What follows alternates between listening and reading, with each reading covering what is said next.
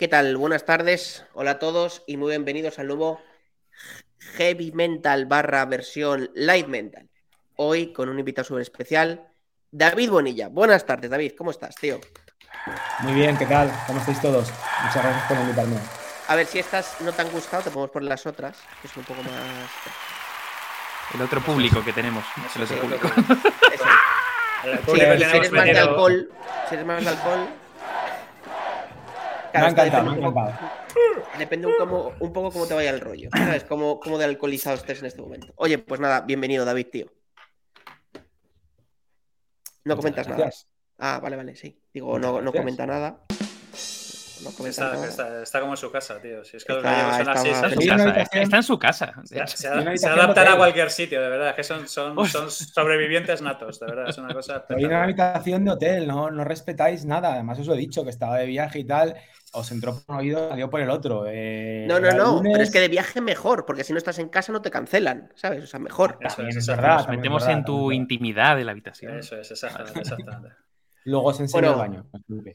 Mejor. Oye, las mejores fotos para Tinder siempre son tetas y ombligo en el baño todo junto, ¿eh? Siempre eso es así, siempre se ha dicho. El espejo. Efectivamente. Cuidado con, cuidado con el reflejo del espejo. El, el tema es coger como el angulillo así, que se te ve la cara y el canalillo y el ombligo a la vez, ¿sabes? O sea, eso, eso nunca falla, ¿eh? Nunca falla.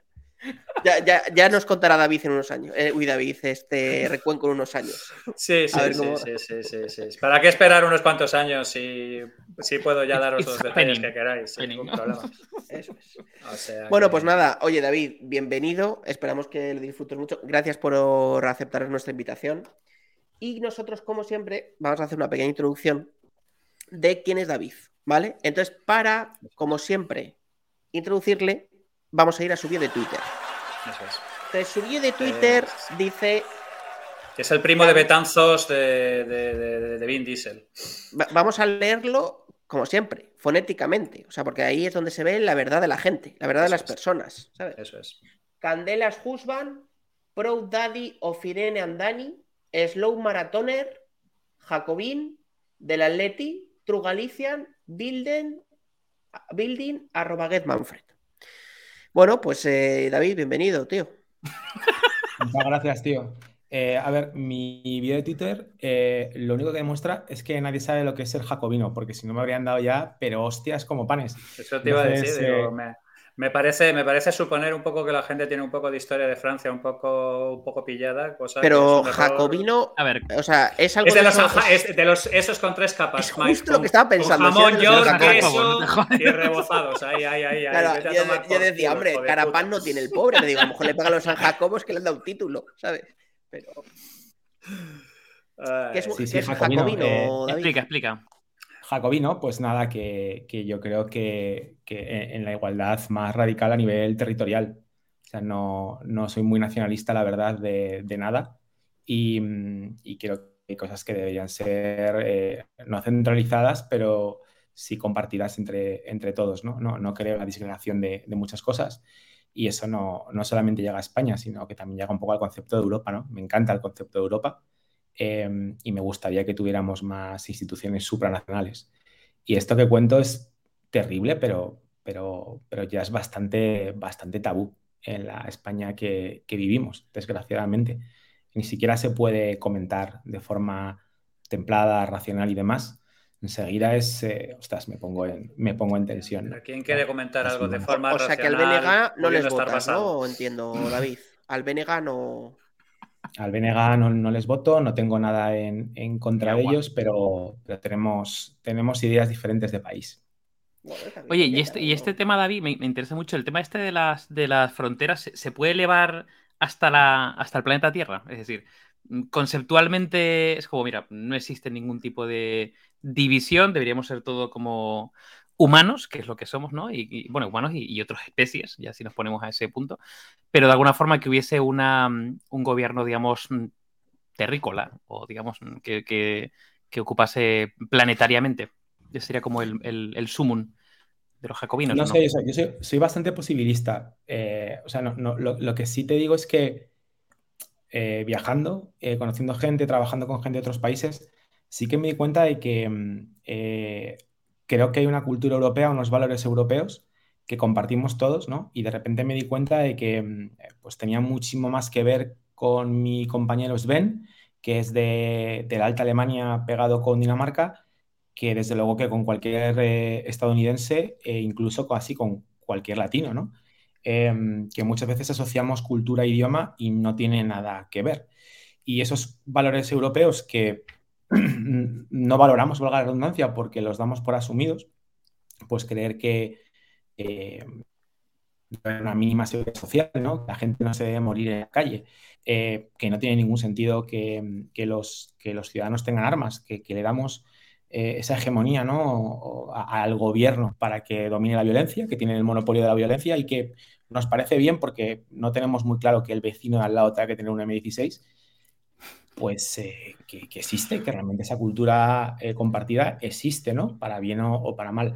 No sé si nos iría igual con alguien de Japón, eh, que tiene una cultura completamente diferente, aunque solo sea porque no tiene esa raíz judío-cristiana, no tienen vergüenza, por ejemplo, por, por su cuerpo. Eh, por eso son, son un pueblo superior, eh, de otras cosas, pero, pero sí que desde luego creo que compartimos muchísimas cosas a nivel europeo y yo me siento profundamente europeo y tengo, me siento muy afortunado de que mis hijos eh, se puedan ir a trabajar a Italia o Alemania o Francia y, con el mismo pasaporte, ¿no? Así que eh, muy contento con eso. a ver, lo que dices técnicamente no es nuevo, porque una gurú del siglo XX y parte del XXI que todos conocemos, Leire Pajín, no sé si os acordáis que en su momento... claro donde los haya. No, no, pero es que yo no sé qué os reís, por favor. Eh, no sé si recordáis que hubo un momento en el que dijo, cuando le dieron a Obama el Premio Nobel de la Paz, seguramente ahora cuando os lo cuente lo vais a recordar, si no, dijo que por fin había una referencia planetaria. Un acontecimiento eh, planetario. Correcto, que eran Obama y Zapatero.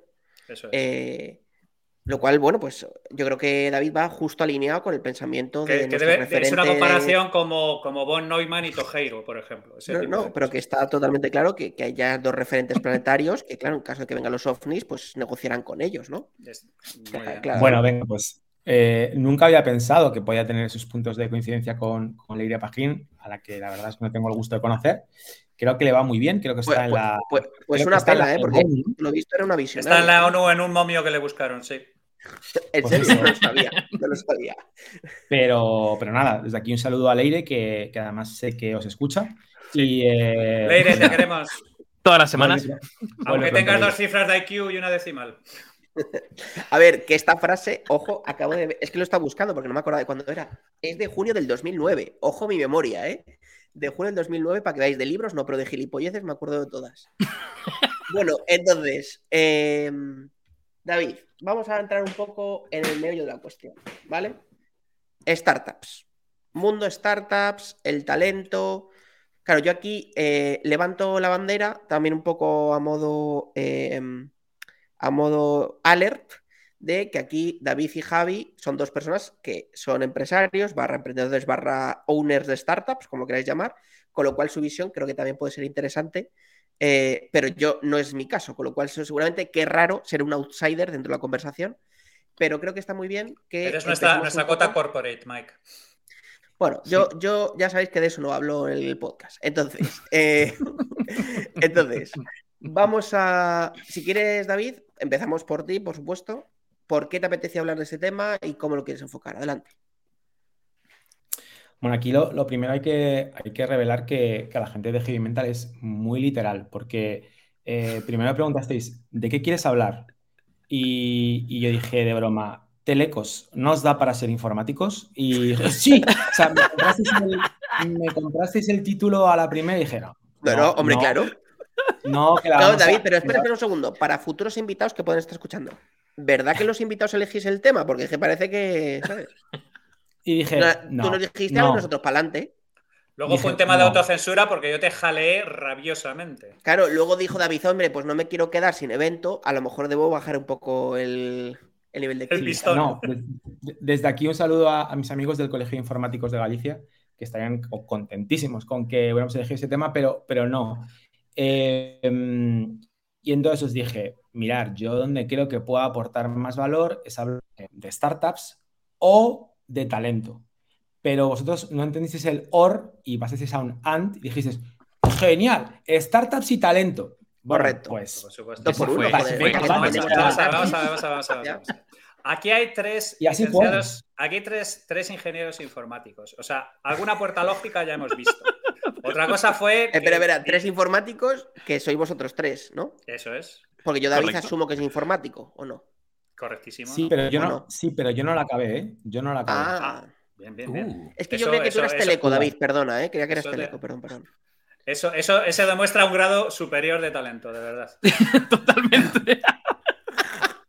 Otro nivel.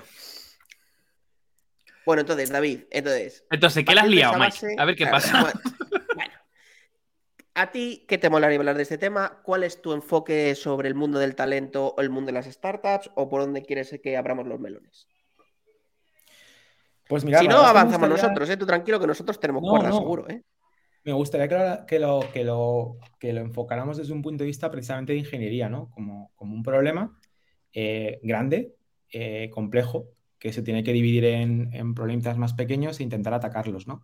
Y lo que sorprendentemente me he encontrado es que en vez de asumirlo así, como un problema, intentar eh, solucionarlo, eh, se ha implantado un modelo que no, que no tiene sentido y que no, que no, que no aporta valor a casi ningún actor del mercado, ¿no? Entonces, em, yo empezaría un poco, sobre todo hablando de, de que yo me centro mucho en el mundo del talento técnico. Y esto es importante porque, em, eh, al contrario que en otros sectores, en el talento técnico hay más demanda de gente con habilidades y experiencias necesarias para, bueno, pues ir a ciertos puestos de trabajo que gente, ¿vale? Entonces, em, las empresas me pagan, de hecho, para que encuentre a esa gente, ¿vale? O sea, llega un punto que las empresas pagan para poder contratar. Están contratando, no están comprando, están vendiendo. Es un cambio de paradigma total y que te obliga a darle la vuelta a todo el mercado. Sin embargo, eh, las empresas no se han adaptado a eso. Y os pongo un ejemplo, ¿no? Eh, la inmensa mayoría de ellas todavía siguen sin publicar el salario. Es como si te fueras a comprar un coche y no te dijeran cuánto cuesta.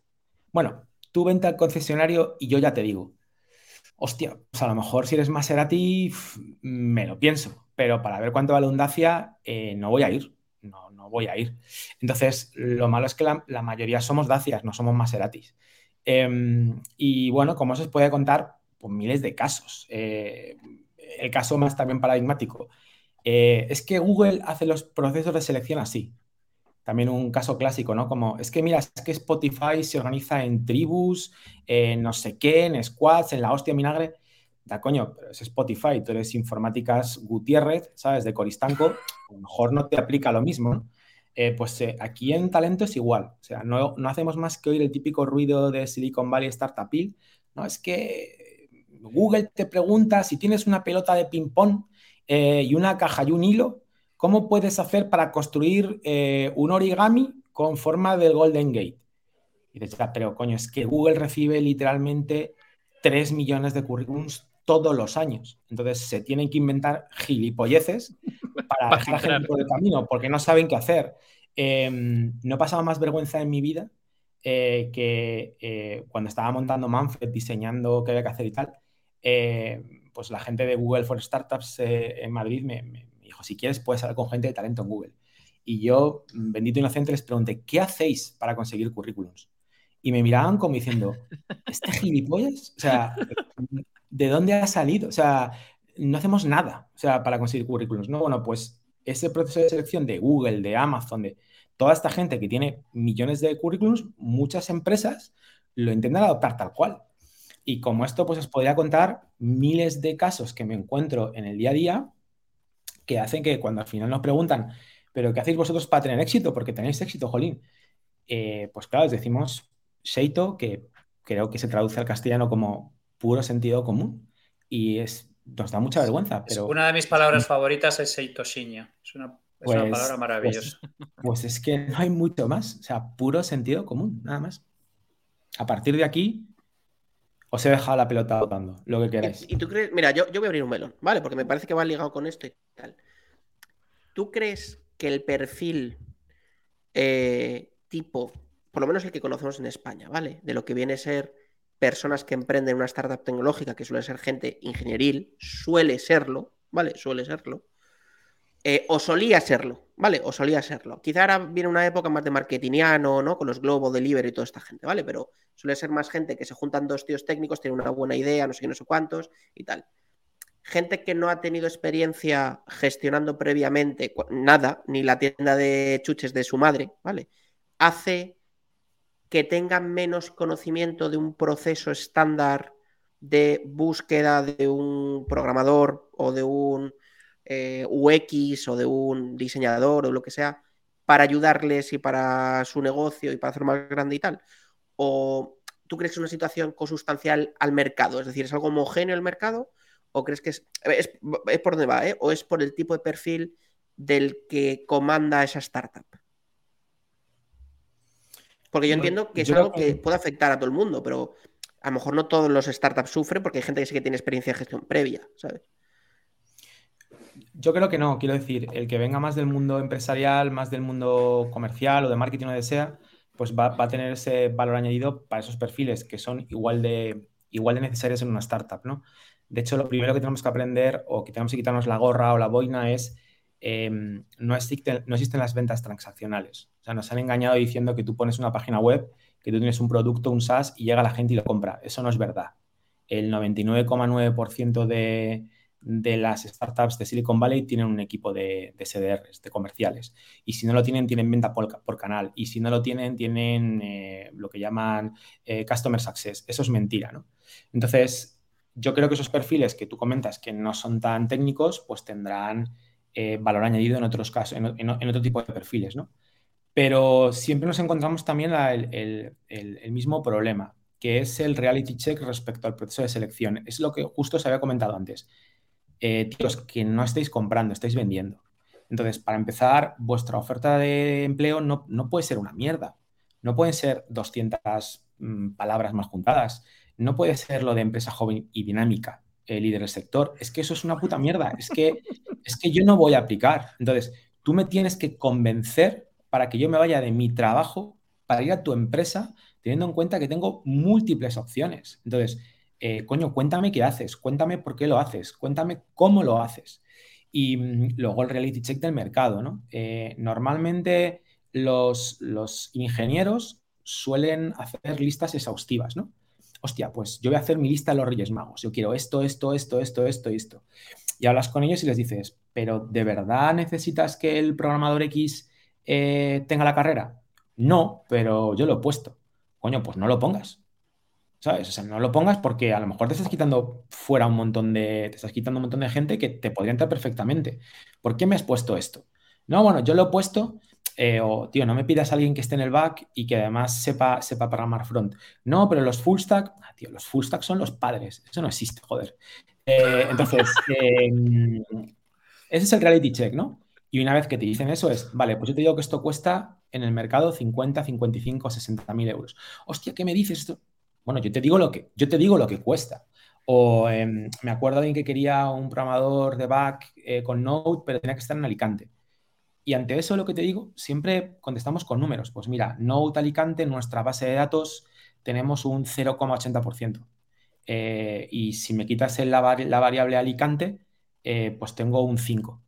Mira, yo trabajo al éxito, así que no te voy a iniciar un proceso si me pides que solamente sea de Alicante, por pura estadística. Em, ah, bueno, entonces sí. Pero, pero normalmente eh, eh, el problema no viene por el perfil de emprendedor o del que contrata, sino de no asumir eh, ese nuevo cambio de paradigma que os estoy comentando, ¿no? Que es de, hostia, que, no es que me tenga que quedar con lo que haya, pero estoy en un mercado competitivo y me tendré que conformar con lo que pueda. ¿Vale? Entonces, em, ese es el mayor problema, ¿no? No el perfil. Yo mm, tengo, tengo otro meronaco por aquí a, relación de, otra cosa que has comentado. Eh, o sea, yo eh, estoy totalmente de acuerdo que estamos en mercado competitivo, pero pasa ahora eh, otra variable más, que es competitivo global. Es decir, eh, ya hemos pasado de, digamos, en un entorno donde se podía hacer de forma remota, pero había una cultura de la presencialidad, ¿no? Yo creo que poco a poco hemos, hemos ido variando, pero el COVID lo ha acelerado. Y conozco muchas empresas de base tecnológica eh, que lo están pasando muy mal porque, digamos, tenían una, plantilla más o menos consolidada, pero empiezan a recibir ofertas, por ejemplo, de empresas o startups en Estados Unidos, donde evidentemente aquí hay talento súper competitivo y de primer nivel, eh, dan, diciéndole que pueden cobrar un salario tipo eh, Nueva York desde mm, Zaragoza. Y, eso evidentemente ha cambiado un poco las reglas del juego. ¿no? ¿Esto, esto lo, estáis viendo vosotros eh, en, Manfred o, o cómo porque es algo súper complicado. Al final también tienes tus cartas para jugar y la partida es, dura, es complicada, ¿no? Con esas cartas.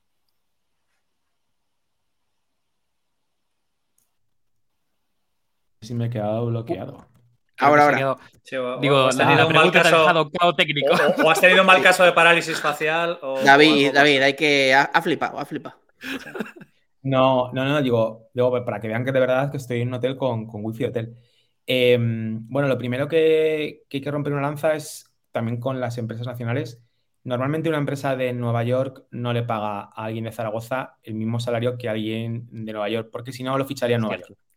Punto. No hay, no hay más. Si vienen aquí es porque no les queda otro remedio o porque les sale mucho más barato. Si no, no se moverían de su zona de confort una, vez más, ¿no?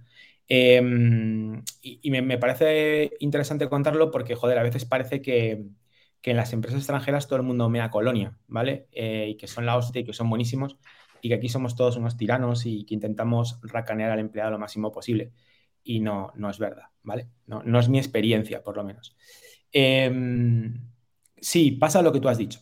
Y, eh, la competencia el mercado de talento técnico cada vez es más global. Em, lo que pasa es que yo creo que las empresas de aquí no se han enterado todavía de que, es algo que pasa en, ambos sentidos. Es decir, bueno, a ti te puede quitar gente, alguien que viene de una economía eh, pues más fuerte, pero tú también puedes mirar en otros mercados eh, donde tú puedes ganar.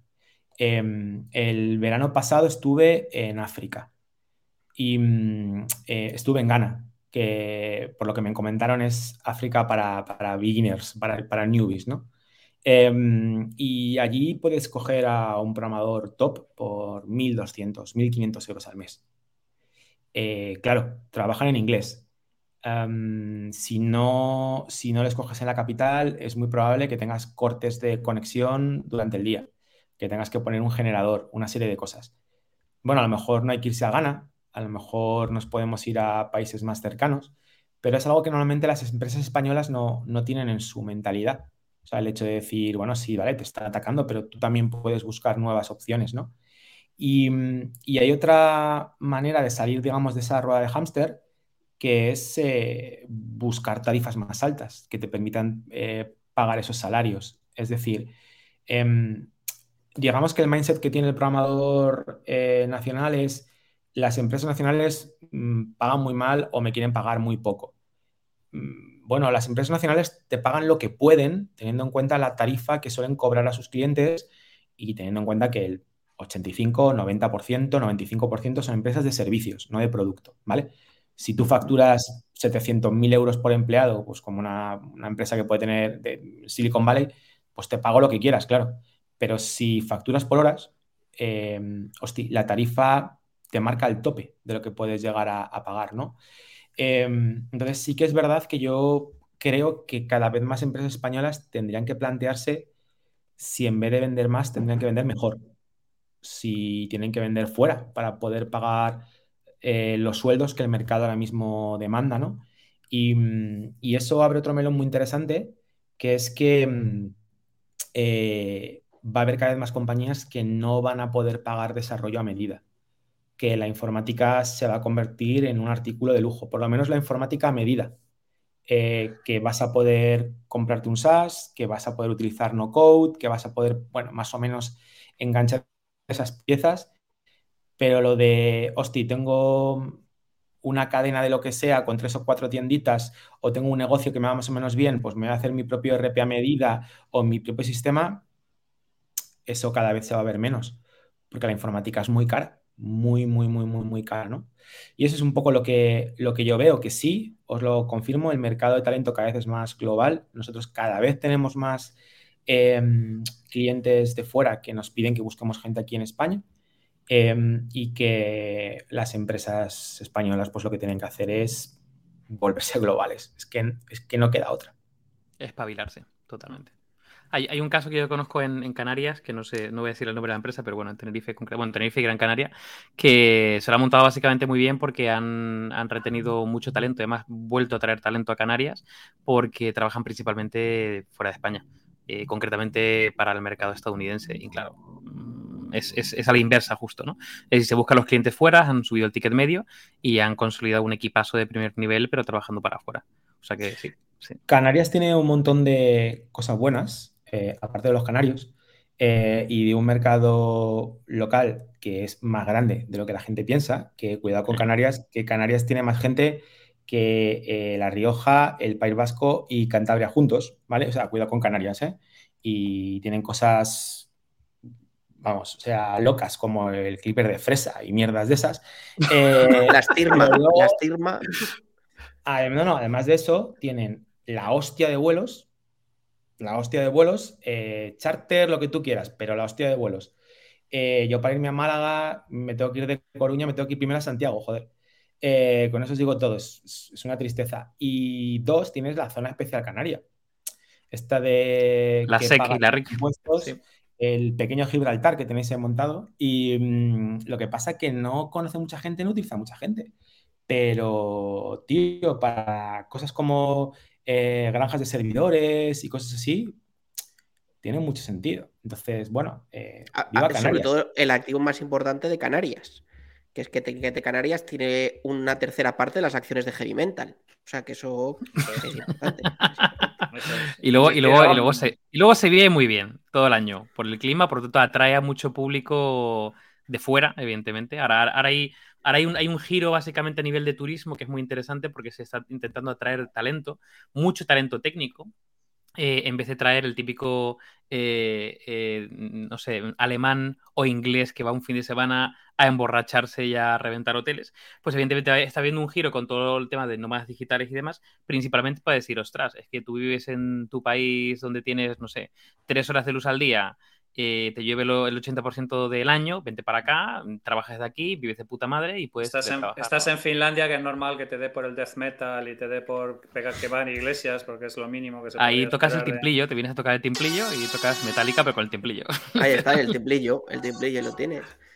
Mira, nos ponen David por el chat dos cositas, ¿vale? Dos preguntillas. Lo primero, Latam versus Gana.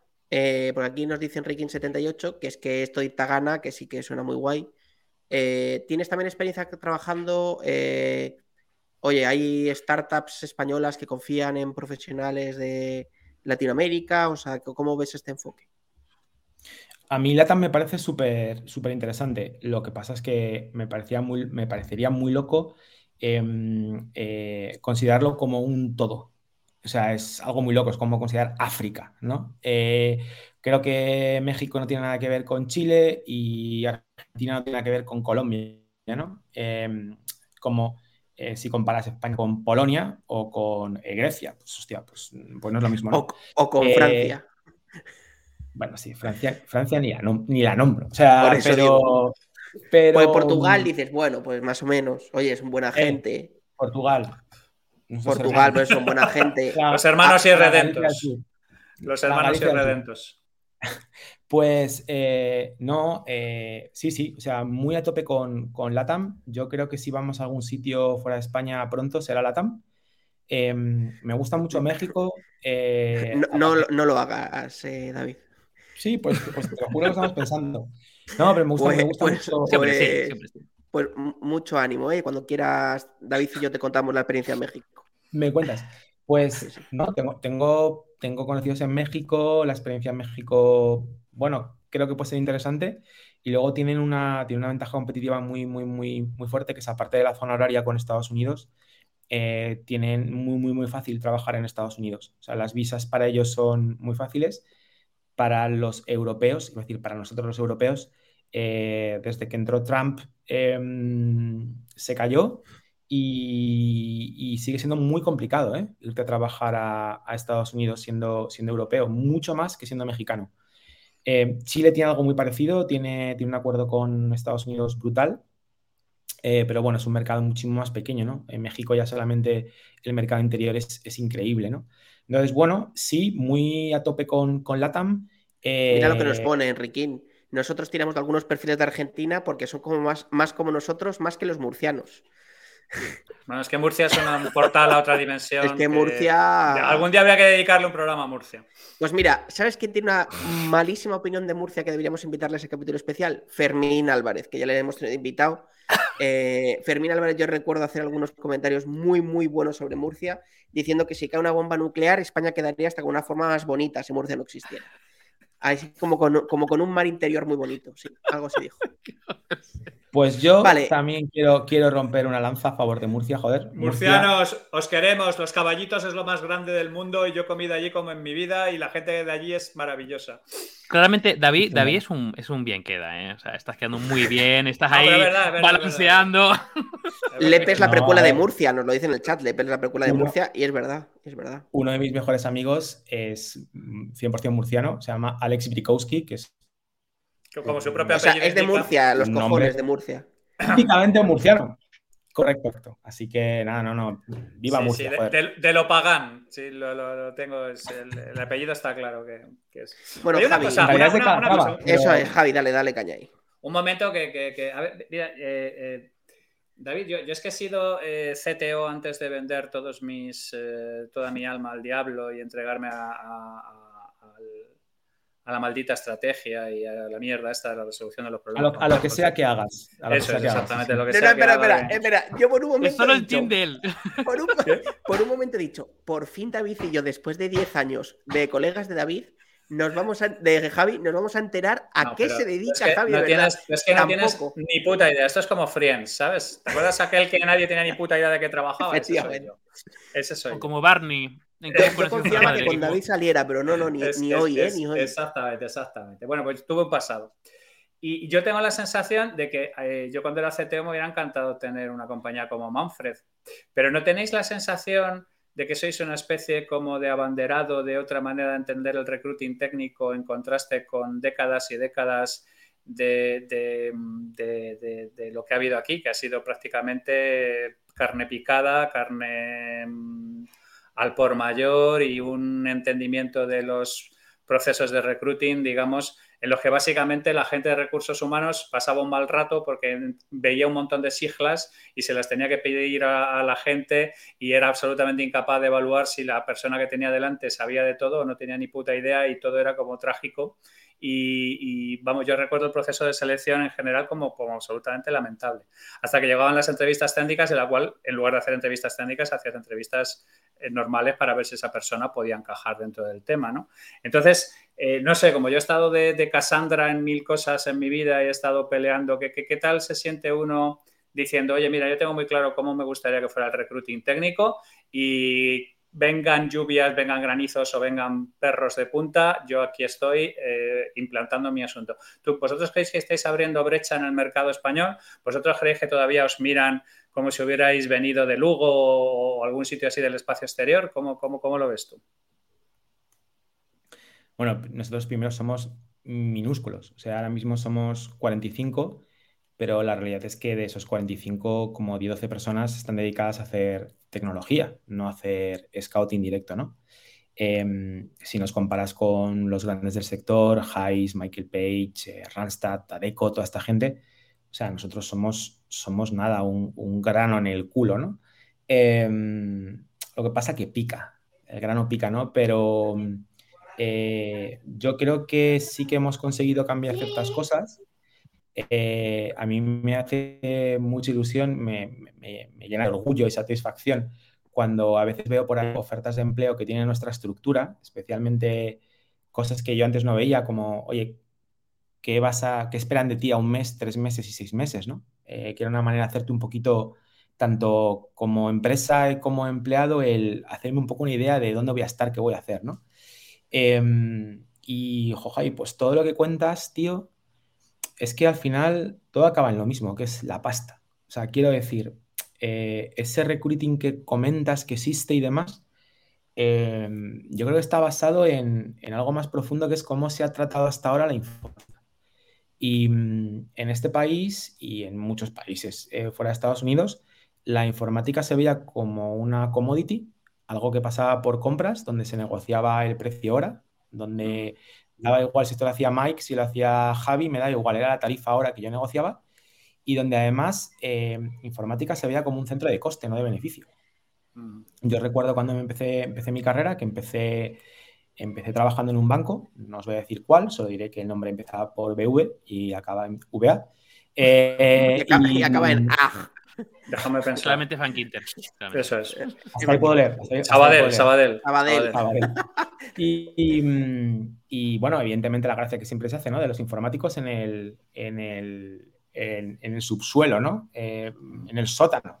Claro, sí. Sin, ventanas, alimentándolos por debajo de la puerta, como tiene que Les tiras alcahuetes, les tiras alcahuetes así, toma, toma. efectivamente. Y por supuesto, eh, todo dio subcontratado, porque en el balance del año, sobre todo de compañías cotizadas, eh, la informática quedaba mejor eh, como CAPEX que como OPEX. Es decir, ¿cómo voy a decir yo que necesito a 4.000 tíos de estos frikis, como dicen ellos, que van en camiseta para que el bicho funcione? O sea, ni de coña, ¿no? Yo digo, página web y pasarelas de pago y estas idioteces que, que tenemos que decir. Pero no, no, no. No, espera, espera. Y seguramente que programado todo en COBOL, claro, una tecnología súper punta, ¿no? no, pues sabes la cantidad de COBOL y de AS400 que hay en las entrañas de los grandes bancos COBOL, por eso digo que... No, no, y que se sigue ejecutando. Em, yo cuando empecé a trabajar sí que llegué a tocar al, al equipo de COBOL. O sea, quiero decir que trabajaban al lado, al lado mío. a tocar que estaban vivos. que no estaban no todavía. No eran tan mayores. Les tenían embalsamados diciendo, por favor, que no se me mueva uno, que Mira, no encuentro hay un colega Hay un colega que estuvo conmigo en la carrera que salió al año siguiente que yo, porque entró primero en matemáticas y el tema no le fue muy allá. Y entró en aquel momento en Bankia a programar en COBOL y ahí sigue el hijo de la gran puta 25 años después. Sí, hay una vida mejor y la está viviendo él. Exactamente, eh, exactamente. En, un, planeta lleno de corcho, arena y, y, sobaos y, polvorones. O sea, una cosa absolutamente espectacular. para Get Manfred, ¿no? Una startup que llega te dicen, necesito 15 tíos de COBOL y cuesta encontrarlos, ¿eh? O sea, gente que, que esté, que siga programando COBOL. perdona, perdona. ¿eh? Como, como CTO me comí la crisis del año 2000 y había que buscar gente especialista en ensamblador para máquinas de IBM, que eran señores de 70 años. Esa me la he comido. A ver, Javi, pero tú, tú venías de una época que, anterior. Que era eso, la guerra. Bueno, sí, sí. Yo, estoy de acuerdo que yo cuando entré en la facultad, eh, el, año anterior habían quitado las tarjetas. Esto es verídico. Tú venías de la época de los abacos. Ingenieros de abacos. A ver, aquí yo estuve, yo estuve allí cuando se hizo los cálculos de estructura de la pirámide de Gizeh, que había allí un, había allí una manuense haciendo y había... por culo, hijos de puta. Pero sí, vamos, sí, ya, ya, ya ha llovido, ya, efectivamente. Deja que termine el pobre David, hombre, que tiene. Perdón, perdón, David, perdón, perdón. No, nada, eso que, que, sí que tuve la oportunidad de colaborar con ellos. Ellos tenían muy complicado hacer cosas que para nosotros eran eh, pues básicas, ¿no? Como por ejemplo el tema del testing. Entonces, eh, me acuerdo que les, bueno, rateé por ahí tiempo, porque evidentemente no estaba en mi proyecto asignado, para hacerles como una especie como de simulador, de tal manera que ellos se conectaban con lo que teníamos nosotros. No, no, era, no, era, no era verdad, era un proxy, era una cosa que había programado yo. Entonces podían hacer pruebas, ¿no? Porque para ellos las, las pruebas eran muy penosas, ¿no? Eh, imaginaos que en COBOL el, código tiene que ir indentado de una manera determinada porque está pensado para tarjetas perforadas. Entonces, hay, hay 80 columnas y ahí tiene que estar metido correcto, correcto, correcto. Que, muy poca gente sabe que esa buena práctica que se dice, bueno, normalmente eh, tu código que no ocupe más de 80 columnas en el IDE, pues viene de ahí, ¿no?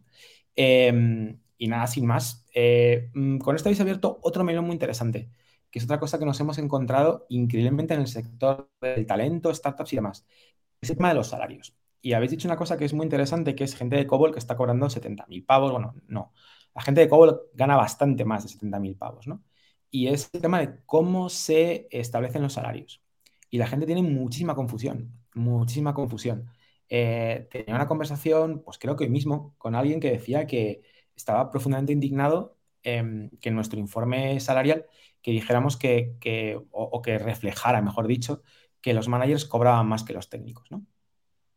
Y claro, decía que esto viene en una época muy casposa, donde se decía que los jefes pues, eran mejores que los indios y demás. Em, y claro, la respuesta es, no, no, tío, o sea, eh, los salarios no van así, los salarios solo se fijan por oferta y demanda. No te confundas. No por responsabilidad ni... No, no, no, sí, es por responsabilidad y por formación. Que no, tío. que si fuera por responsabilidad, eh, un profesor o una profesora de guardería tendría que ganar más que tú y que yo. Y si fuera por formación y entrenamiento constante, un geo debería ganar mucho más que tú y que yo. O sea, que, no va por ahí. O sea, que va por un tema de oferta y demanda, ¿no? Pura y dura. Y em, el problema es que normalmente no hay managers juniors. Que el que llega ahí es porque ya tiene un bagaje, tiene una experiencia y además está dispuesto a saltar a la parte de gestión, que es salir de su zona de confort.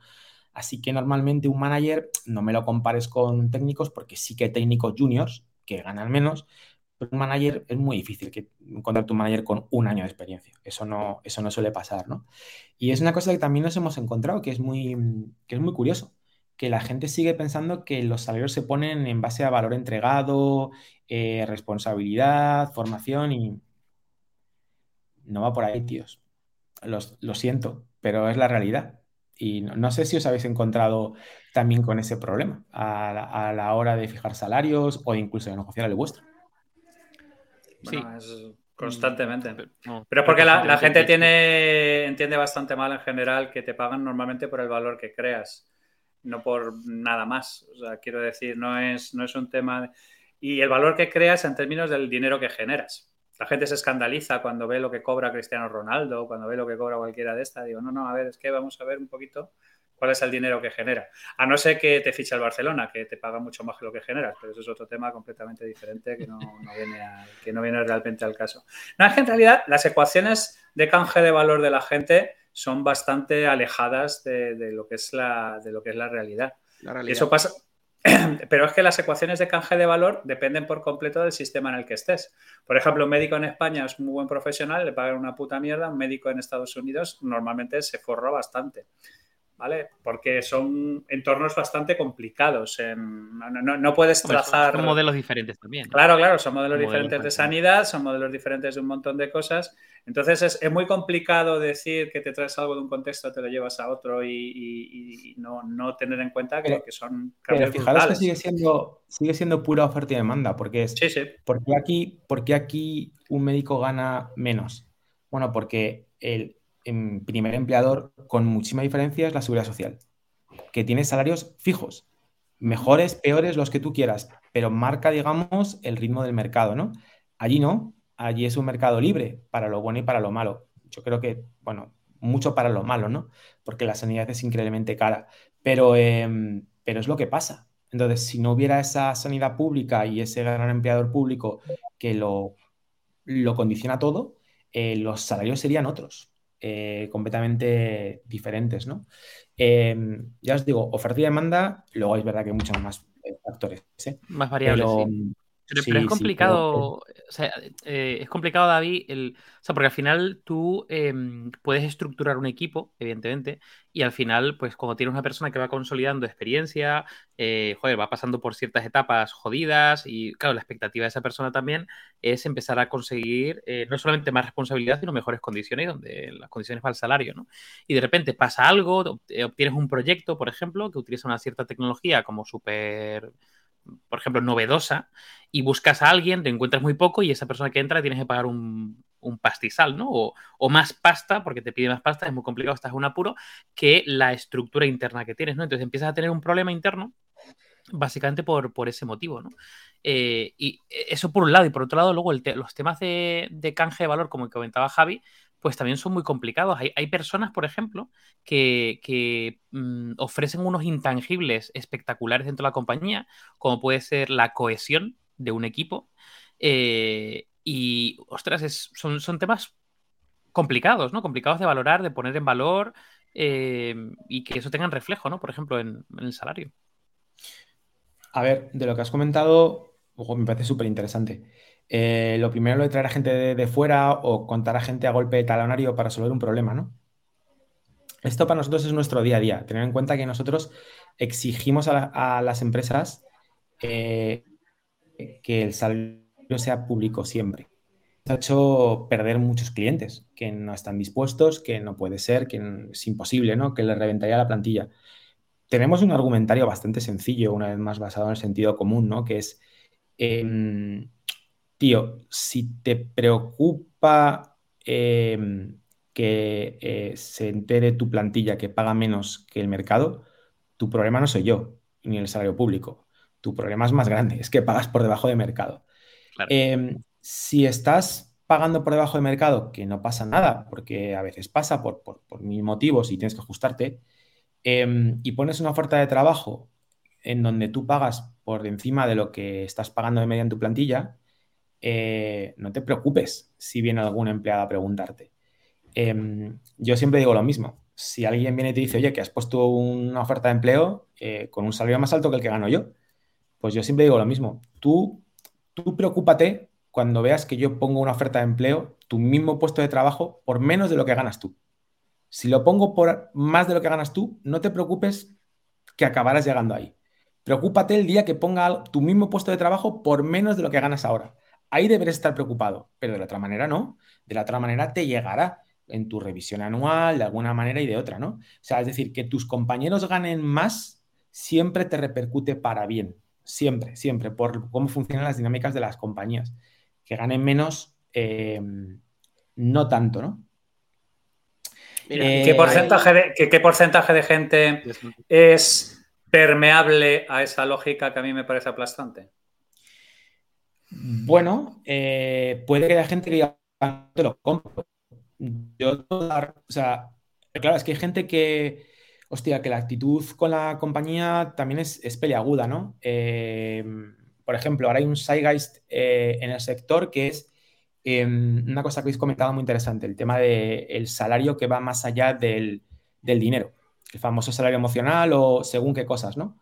Em, ahora el mood del sector es que eso es tabú, no puedes hablar de ello.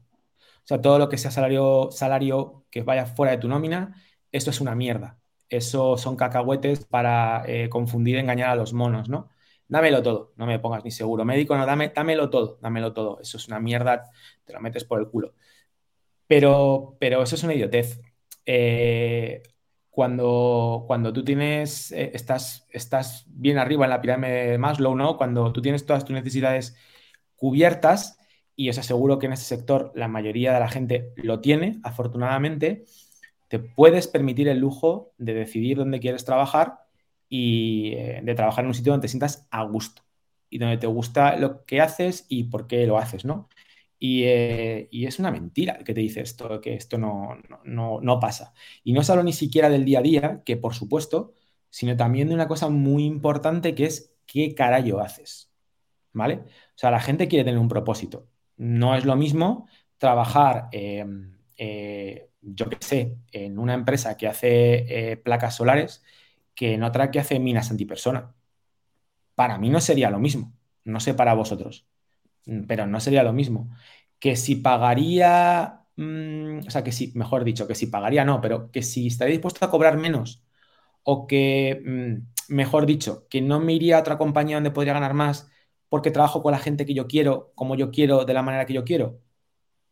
Sí, porque soy un privilegiado y me lo puedo permitir. Sí, claro, sí, sí, porque tengo todas mis necesidades cubiertas, ¿no? Entonces, ese has, has abierto un tema muy, muy interesante que, es eh, lo, justo lo que decías, ¿no? Bueno, ¿y qué haces para que la gente no se vaya? Pues esto está muy entroncado con lo que estamos diciendo, ¿no? Yo en mi experiencia profesional... David justo, eh, hmm. pongo aquí un comentario en el chat. Porque va un poco de esto, que haces talento interno, coste-beneficio. Nos pregunta Enriquín, un dilema, contratar fuera versus hacer crecimiento de talento interno. ¿Hay datos de coste-beneficio? Claro, yo creo que va un poco imbrincado con esto, ¿no? Cultura, eh, ¿no?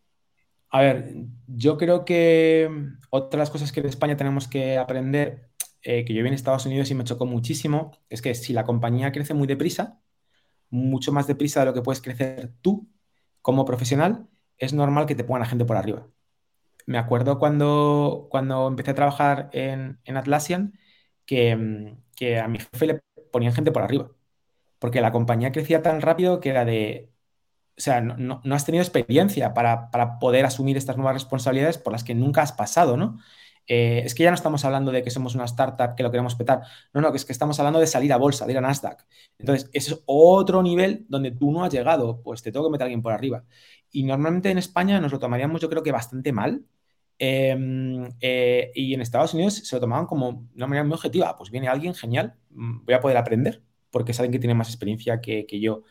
Mira, esa pregunta es muy, muy difícil de, responder. Eh, recuerdo un amigo que también es cliente que me dice, Jorin, tío, eh, gente junior, la formo, eh, durante seis meses prácticamente no, no, puedo sacar ningún valor porque les estoy formando y en cuanto están un poco formados ni siquiera me dan la oportunidad de darles una carrera profesional. Se van a un sitio donde les pagan más.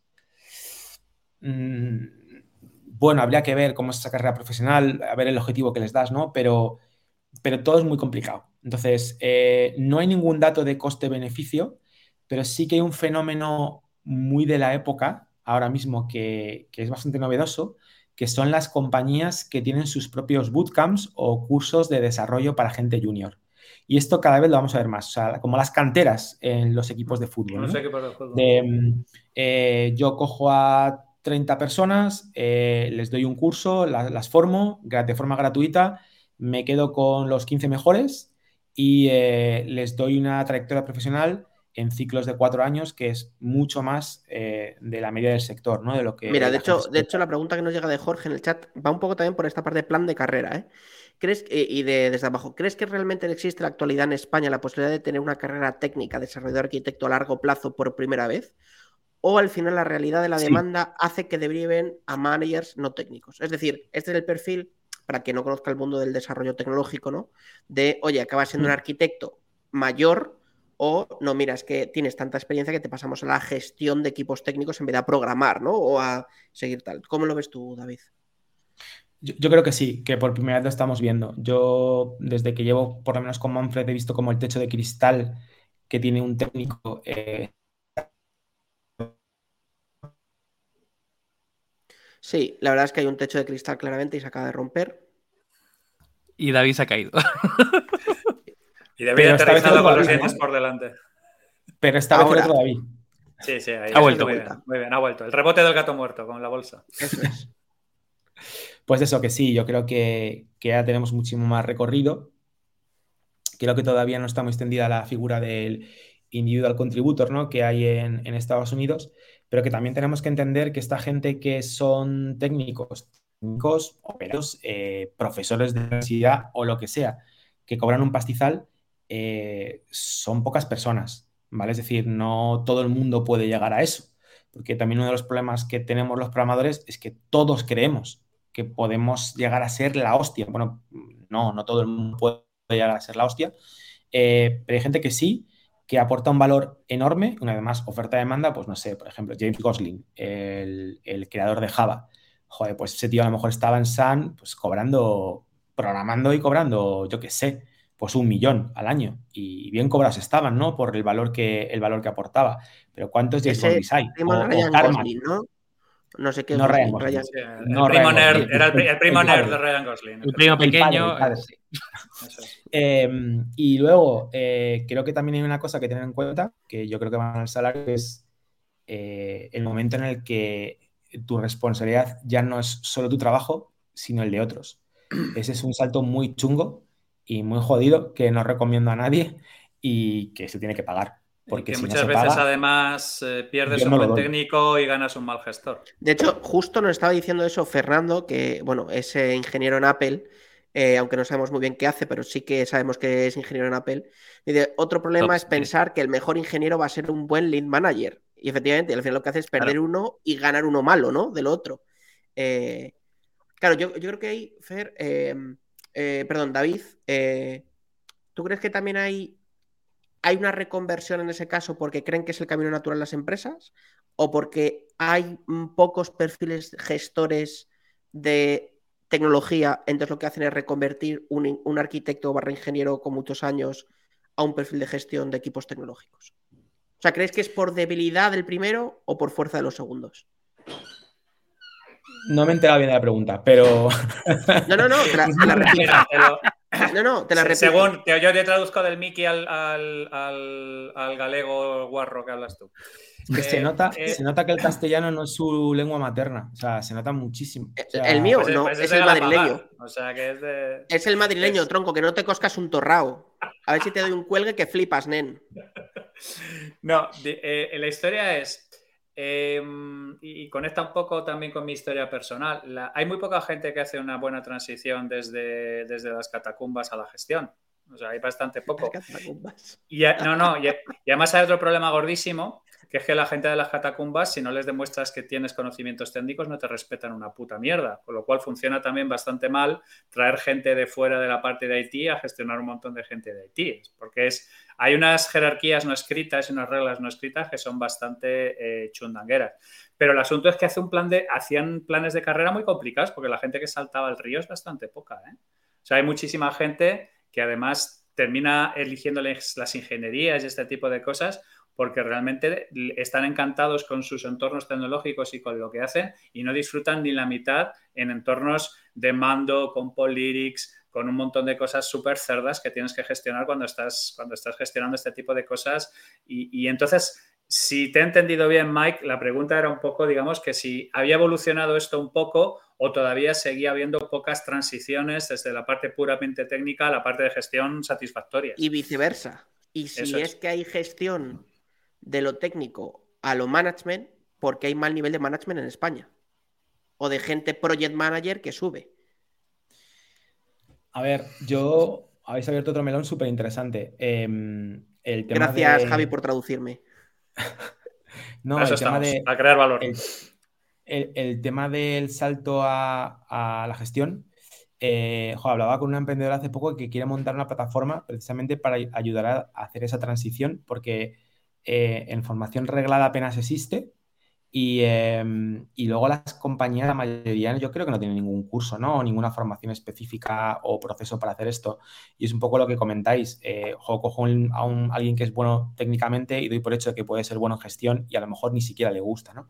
Entonces, em, no sé muy bien cómo empaquetar todo lo que hemos hablado, más allá de deciros que completamente de acuerdo que un buen técnico no tiene por qué ser un buen gestor, eh, que también un poco recojo lo que ha dicho Javi, que bueno, para mí programar me parece una de las profesiones más bonitas, si no la más bonita y más divertida del mundo. Yo lo he hecho muchísimo, muchísimo de menos. Es como estar resolviendo puzzles y que te paguen por, por ello constantemente. Eh, y, y creo que parte del éxito que podemos tener el día de mañana es que nuestra compañía tenga muy claro qué tenemos que enseñar a alguien para ser un buen gestor.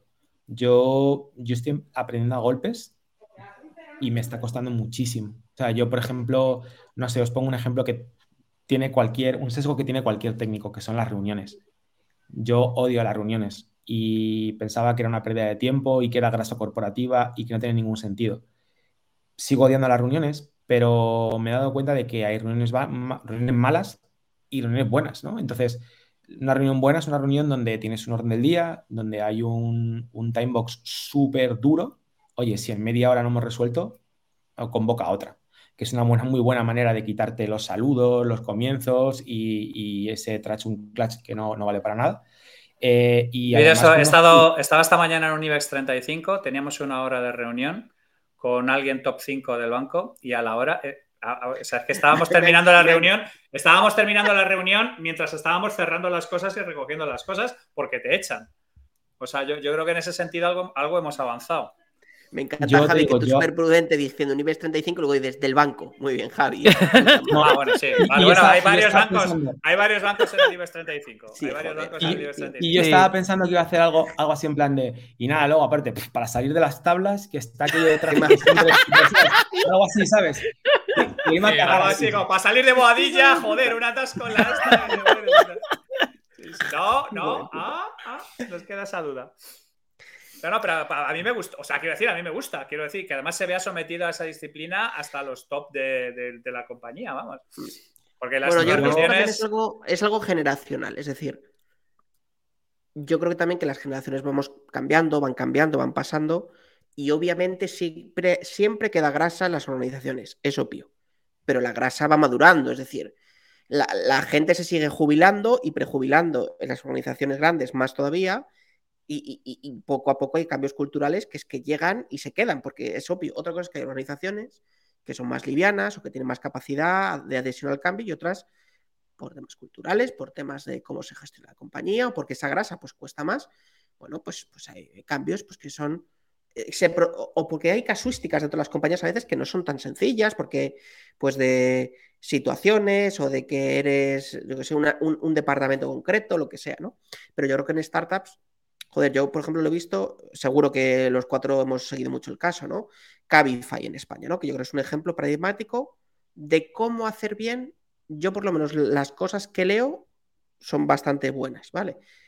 Entonces, por ejemplo, yo el otro día leía que el equipo técnico, centrando un poco la conversación en lo que estamos hablando, ¿no? De Cabify, si no recuerdo mal, ¿eh? lo, sigo a varios de ellos en, LinkedIn y que su política de recursos humanos que tiene 25 días de vacaciones al año y luego un viernes libre pagado al mes, es decir, un, viernes libre que lo coges.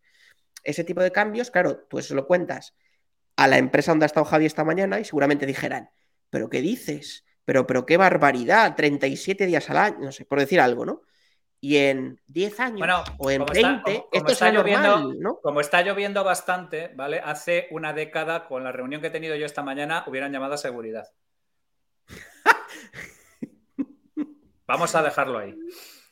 Yo, em, a ver, simplemente, por ejemplo, por el tema de reuniones, por, por aportaros un poco de valor, yo sí que deciros que yo ahora, por ejemplo, me niego como gato panza arriba a ir a una reunión eh, sin que me pongan orden del día y sin que me pasen antes los datos, lo que vamos a ver. Porque si no, no puedo tener una... Preparar la reunión, no puedes preparar la reunión, joder. Si no, lo que puedo hacer es reaccionar. Y reaccionar no es muy racional, ¿vale? Entonces, déjame mirar de qué vamos a hablar, déjame que lo piense y déjame que lo evalúe, ¿no? Eh, y respecto a lo que comentas, pues, joder, yo es un poco lo que os decía al principio, de pasarlo todo a números, a pasta. Em, de verdad que a veces tengo miedo de que parezcamos, un poquito cumbaya, ¿no? De, jolín, queremos la felicidad de todo el mundo, y que la gente tenga em, una carrera de la hostia y que esté feliz y que esté contento.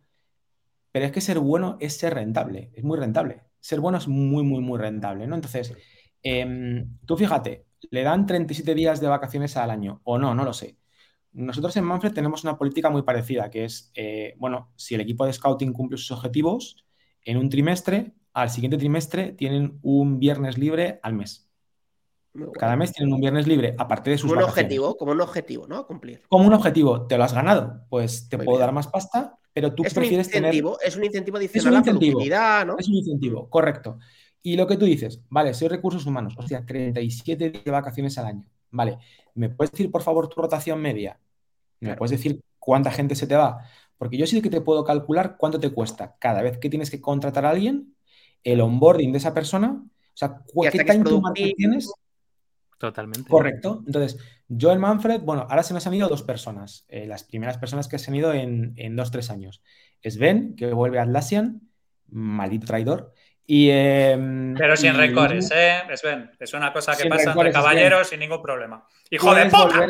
puedes volver cuando quieras. No, no, es mentira. No, es, es, amigo mío, es amigo mío, súper amigo mío. Eh, volver cuando quieras. Ven, por si, ves esto. Eh, y Luismi, que, que, entró, como, entró con una beca y, bueno, pues le ha salido una súper oportunidad en una empresa y se ha, querido ir. Pero, pero nuestro, nuestra rotación es muy baja, teniendo al cero, ¿no? Entonces, eh, ¿cuánto cuesta eso? Pues cuesta muchísimo dinero.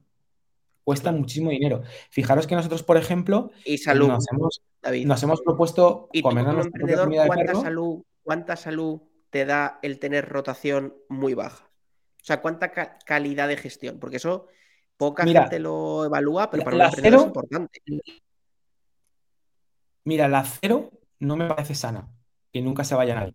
pero la cero me parece que puede llegar a ser mm, endogámica, pero pero sí, claro, es mucho dinero, es que es mucho dinero. Entonces, lo que os iba a comentar nosotros, de ejemplo, nosotros, eh, para valorar lo que cuesta realmente contratar a alguien, lo que hacemos es que cuando contratamos a alguien para nosotros, utilizamos nuestro propio proceso de selección y utilizamos nuestro propio equipo de scouting y liquidan incentivos. Es decir, eh, si yo pido a mi equipo que contrate a alguien para mi equipo, si lo hacen, cobran incentivos como si estuvieran trabajando para un cliente externo. ¿Por qué no? O sea, eh, creo que son los mejores del mercado, yo los uso y les pago igual. Porque si no me pueden decir, pues búscalo tú, ¿sabes? Ya me dedico yo a, hacer algo que me dé, que me dé incentivos, ¿no? Y, claro, o sea, cada contratación cuesta pasta. Y formar a esa persona cuesta pasta. Nosotros creemos que hasta después de dos meses una persona no está al 100%. Pues eso lo puede reducir a, lo puede reducir a pasta, Mike. Y, y yo creo que el problema es que nadie lo está haciendo, tío. Es que son cosas tan evidentes que son de cogerte un Excel y ponerte a hacer cuatro, cuatro números, ¿sabes? Que luego tenemos a Javi ahí vendiendo lo que se supone que vende él, que nadie lo sabe, que, simplemente con que Chandler, Chandler, Chandler es mi héroe. Chandler es un gran muchacho. Pero, tío, con que fueras al banco este de Boadilla que ha sido, que no puedes comentar, y le dijeras, escúchate, escúchate, voy a reducir la, la rotación un 5 puntos y te voy a hacer ganar 100 millones. Tío, se les van a poner los ojos como platos. A mí no me hacen caso, que no tengo pelo. Pero tú, que tienes esa planta que te abren todas las puertas, tío, flata vender, macho. O sea, eso es, si simplemente no, hacer el ABC... A ver, pero hay, pero hay, pero hay un tema ahí, hay un tema ahí que es que es, gente muy descreída. Entonces, tú les dices este tipo de cosas y no. no pero vete con un Excel. Eso es verdad. Mira, con un Excel no se me había ocurrido, ¿ves? Eso, ahí, has estado fino, ahí has estado brillante y tal. Eh... Hijo de puta. A ver, una cosa, una cosa, David, no, pero esta es una pregunta que yo te tenía, te tenía que, que te llevaba mucho tiempo queriéndotela hacer, ¿no? En esta lucha, digamos, todos, todos lo que hemos. Hay esta narrativa de que hay esta lucha épica por el talento y que todo el mundo está luchando por el talento y que a todo el mundo le interesa el talento. Claro, yo, yo estoy desde, desde, desde mi, digamos, posición ventajosa de estar en Mensa y estar con toda esta gente eh, eh, yo tengo la sensación de que el talento le importa a cuatro putos monos y que realmente se le toman en serio muy poquitos. ¿Tú, tú cómo, cómo percibes? ¿Percibes que el mercado realmente eh, tiene una demanda y está capacitado para pagar el talento y está capacitado para reconocerlo? ¿O realmente es más bien performance como casi todo en esta vida últimamente? Sí, yo creo que es una palabra ya como muy gastada, ¿no? Eh, porque como ya no puedes utilizar los recursos humanos, no son, recursos, son humanos. Ya, ya, em, eh, yo creo que has, leído muy bien el mercado. O sea, yo creo que todo el mundo se llena la boca, pero, pero realmente hacer lo que, lo, que estamos diciendo de cuidar el talento cuesta dinero. Y yo sigo pensando que es, que es rentable, que es la única manera en la que se puede ir hoy en día en informática, pero hay que invertir. Entonces, yo eh, recuerdo un momento duro. Eh, bueno, sabéis que Singular nos, nos, nos compró y tal. Y. y pues, un saludo a José Luis desde aquí. Un saludo a José Luis de aquí, sí, por una razón que todavía no entiendo, pero, pero me involucraron en las, en las decisiones más ejecutivas, ¿no? Ahí estaba yo. A ver si vuelve. Este es el momento en que la gente de Singular ha cortado la comunicación. Efectivamente. Los espías, ha dicho, cortemos aquí. Los espías que tiene José Luis Vietnamitas le han cortado la comunicación. ¿Dónde me he quedado? Porque he contado, pero, pero de largo lo más interesante. En, la parte en que la gente, en la parte en que la gente de Singular, mostrando una alarmante falta de criterio, te había metido dentro de los. Exactamente, ahí. No, que hubo, hubo, un momento crítico que, que fue la vuelta del COVID y, que, claro, hubo que tomar una decisión muy dura porque había clientes que decían, no, no, volvéis a las oficinas o, no volvéis. O sea, yo os quiero aquí, quiero a la gente aquí sentada en mi oficina. Y, por otro lado estaba la gente que había pasado a remoto y que decía, yo no, no quiero volver a oficina, ¿vale? Sobre todo según qué oficinas, ¿no? En los extrarradios de las ciudades y demás. ¿Y, qué haces? O sea, pierdes gente o, o pierdes talento, ¿no? Y recuerdo que, mm, que Baristo Nogales, que es una mente preclara que tenemos ahí en la compañía, dijo, mira, si tenemos gente, gente buena, tendremos proyectos, no os preocupéis. Pero al revés no. Y hubo que hacer la apuesta y decir, mira, señores, mm, los míos van a remoto al 100%. Y si os parece bien, bien, y si no, pues, pues darme la cuenta. Y eso hay que, hay que hacerlo. Y es una apuesta. Y es Hay que poner los huevos encima de la mesa, efectivamente. Y los huevos, los ovarios, las gónadas, lo que quieras, pero, pero hay que hacer. El gineceo, el minoceo. Y, y como eso te podría contar eh, miles de casos, ¿no? Entonces, creo que es un poco lo que tú dices, que hay mucha gente hablando de que quiere cuidar el talento, que al fin y al cabo yo creo que no es ni más ni menos que decir que apuestas a largo, no solo a corto, eh, pero que luego en la realidad mm, pasa muy pocas veces, muy, muy pocas veces. Es que yo creo que el talento es una cosa como la sobriedad, ¿no? Hay un montón de cosas que admiramos en abstracto, pero luego es otra cosa muy diferente, es, walk the road. Em, David, otra, una, pregunta, tío, que yo últimamente me estoy, o sea, llevo bastante tiempo, yo diría que desde el, bueno, desde que conocí a Javi, casi literalmente, o sea, 2009 sería, 2008, eh, impulsando, digamos, la formación o perfiles eh, que no solamente estén verticalizados en un ámbito, sino al principio se hablaba de talento en forma de T, ¿no? Al final eran soft skills con un área de especialización, luego evidentemente cambió a talento en forma de PIN o más de un área de expertise complementarias, ¿no? Ahí eh, venía el mundo de los front y los backs y los full stacks y todo el mundo. Eh, luego, los full stacks son los padres, te recuerdo. Los full stacks son los padres, efectivamente. Estamos hablando de cosas que la Sogri no va a entender, por favor.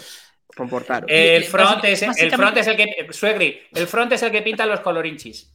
El back es, el pelacables de atrás. Y el full stack es un unicornio rosa que hace bien lo de delante y bien lo de detrás. Bueno, el caso, el caso. Eh, eh, pregunta, pregunta también muy concreta, em, eh, por, tu experiencia en los perfiles técnicos. Al final, evidentemente, todo el mundo, pues entiendo que busca gente que tiene experiencia, por ejemplo, utilizando una cierta tecnología o en cierto ámbito, o desarrollando una, una cierta tipología de proyectos para que sean operativos del minuto uno.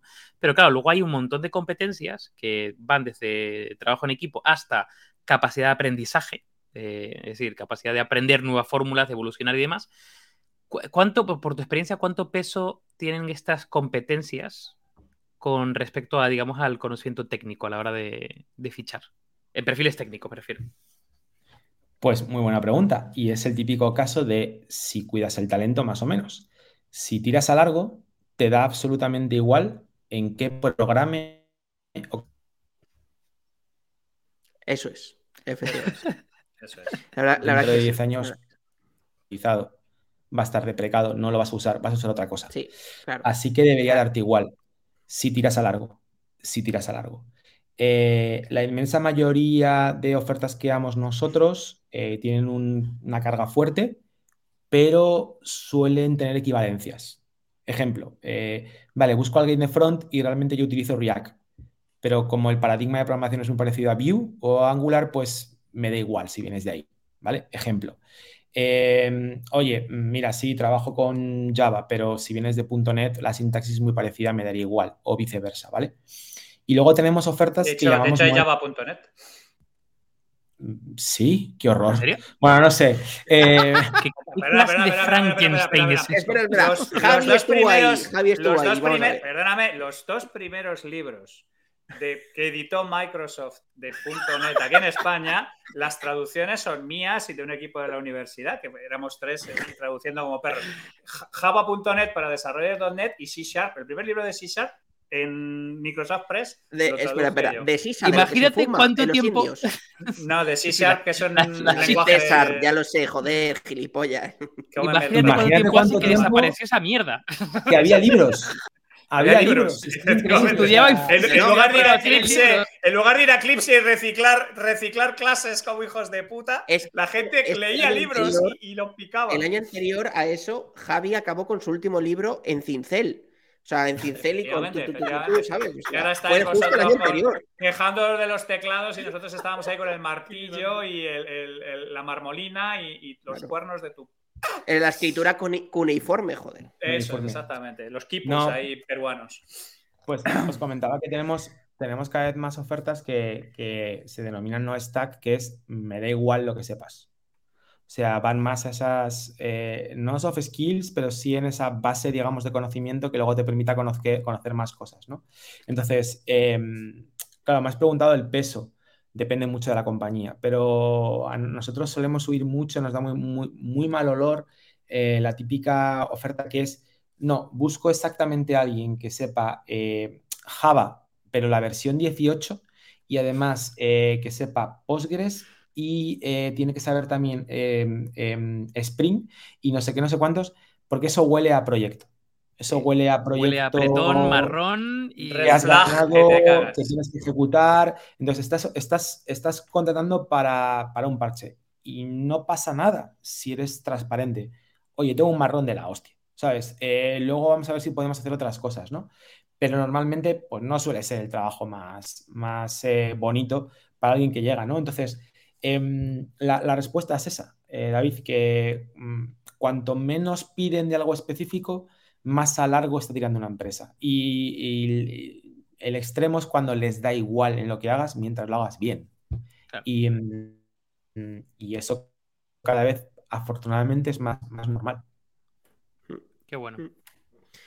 Bueno, pues para ir cerrando, eh, te vamos a pasar una pregunta, lo hacemos siempre con todos los invitados, que nos dejó el entrevistado anterior, eh, sin saber que venías tú, y luego que te dejaremos a ti que dejes una para el siguiente, que sabemos quién es, pero no te lo vamos a decir, eh, porque por una vez vamos con dos semanas de antelación al siguiente. La pregunta que nos dejó el anterior es, ¿cuál es tu película favorita? ¿Cuál es mi película Pregunta favorita? complicada de cojones. ¿eh? Es que el anterior, el Light Mental de hace dos semanas, fue de cine, de un director de cine. Eh, de hecho, su cuenta es No soy director de cine, de Víctor. Entonces nos dejo esa pregunta para ti. Eh, ¿Cuál sería tu película favorita? Sabarín o algo de esto, como si lo Joder, vieras. no puedo. es- Eso, eso es un, un programa. No, em, solo puedo elegir una, no puedo elegir dos.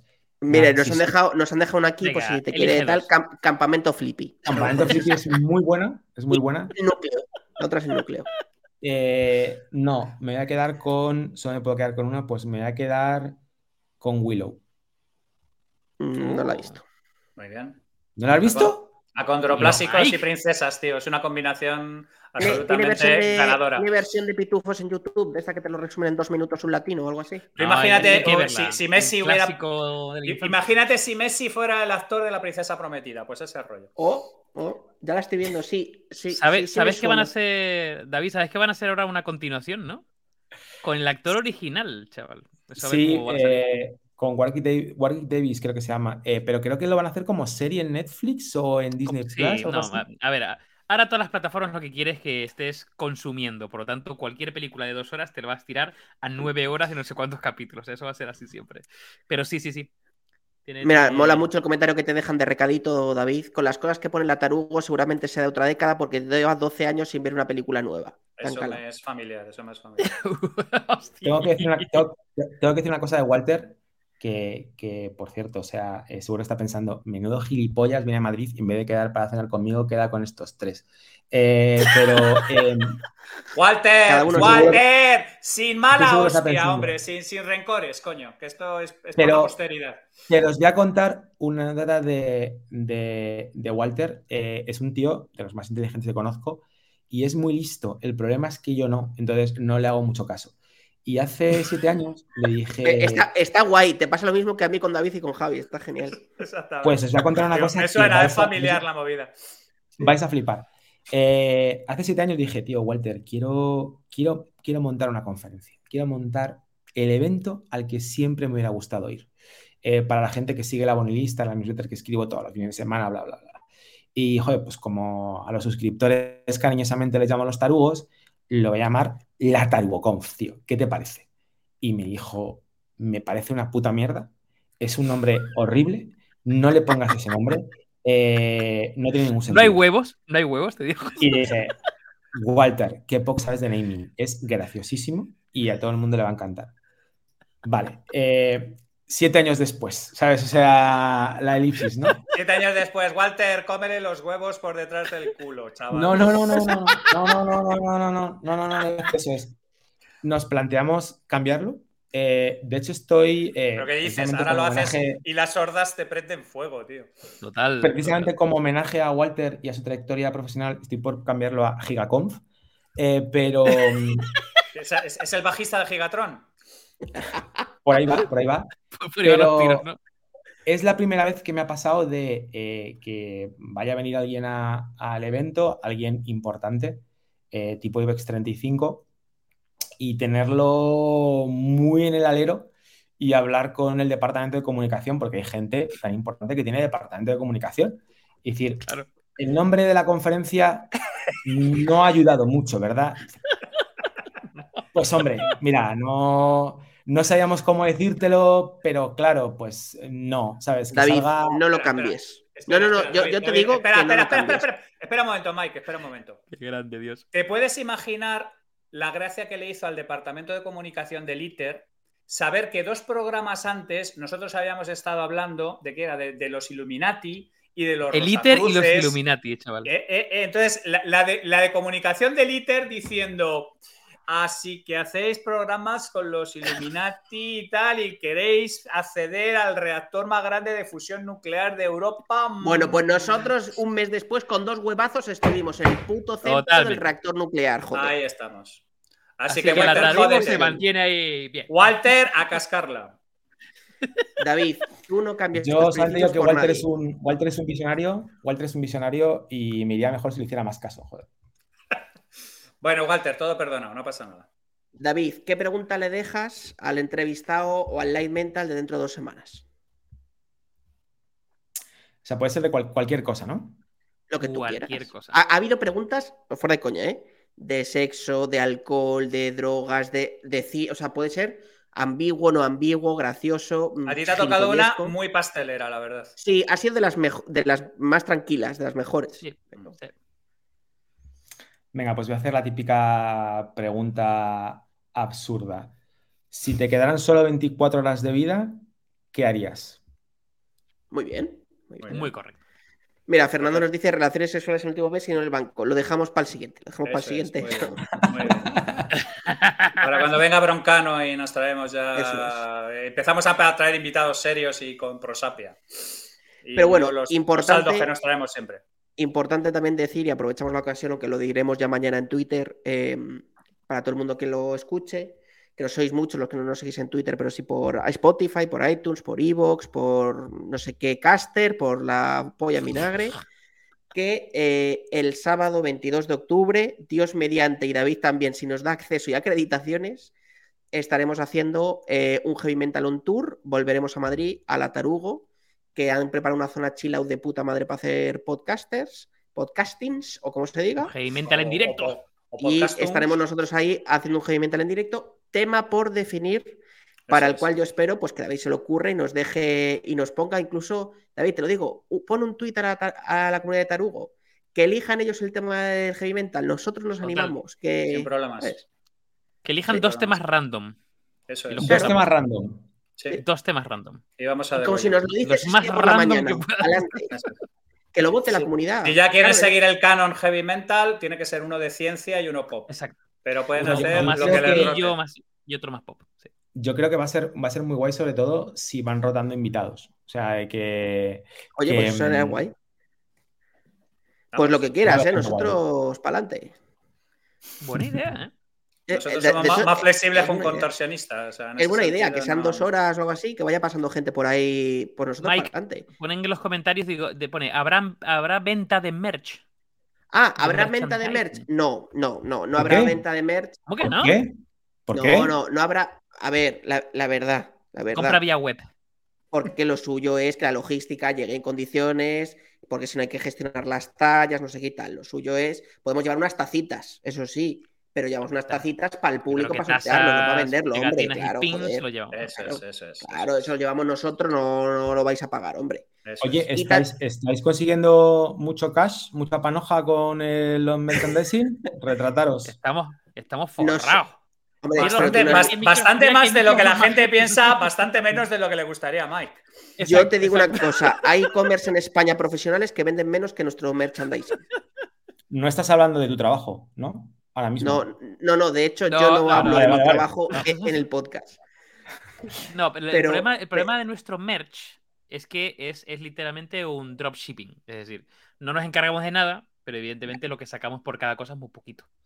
Pero bueno, la verdad que la comunidad. Bueno, a ver, ojo, ojo, de que la ¿eh? gente no flipe. Dropshipping fabricado en España, ¿eh? O sea que nosotros esto lo tenemos claro. Sí, sí, sí. esto sí, no pero es de que- Indonesia ni de. No, no, no. que, es que no tenemos una nave. fabricado en España. Mike.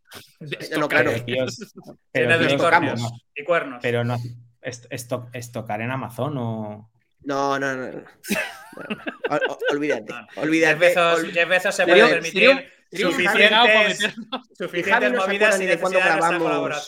Colaboración. Si No, es que estoy viendo- ni de estoy- cuándo grabamos y grabamos todos los lunes desde hace tres años a las 8 de la tarde, como para yo tener un sistema de logística con Javi. O sea, vamos a ver.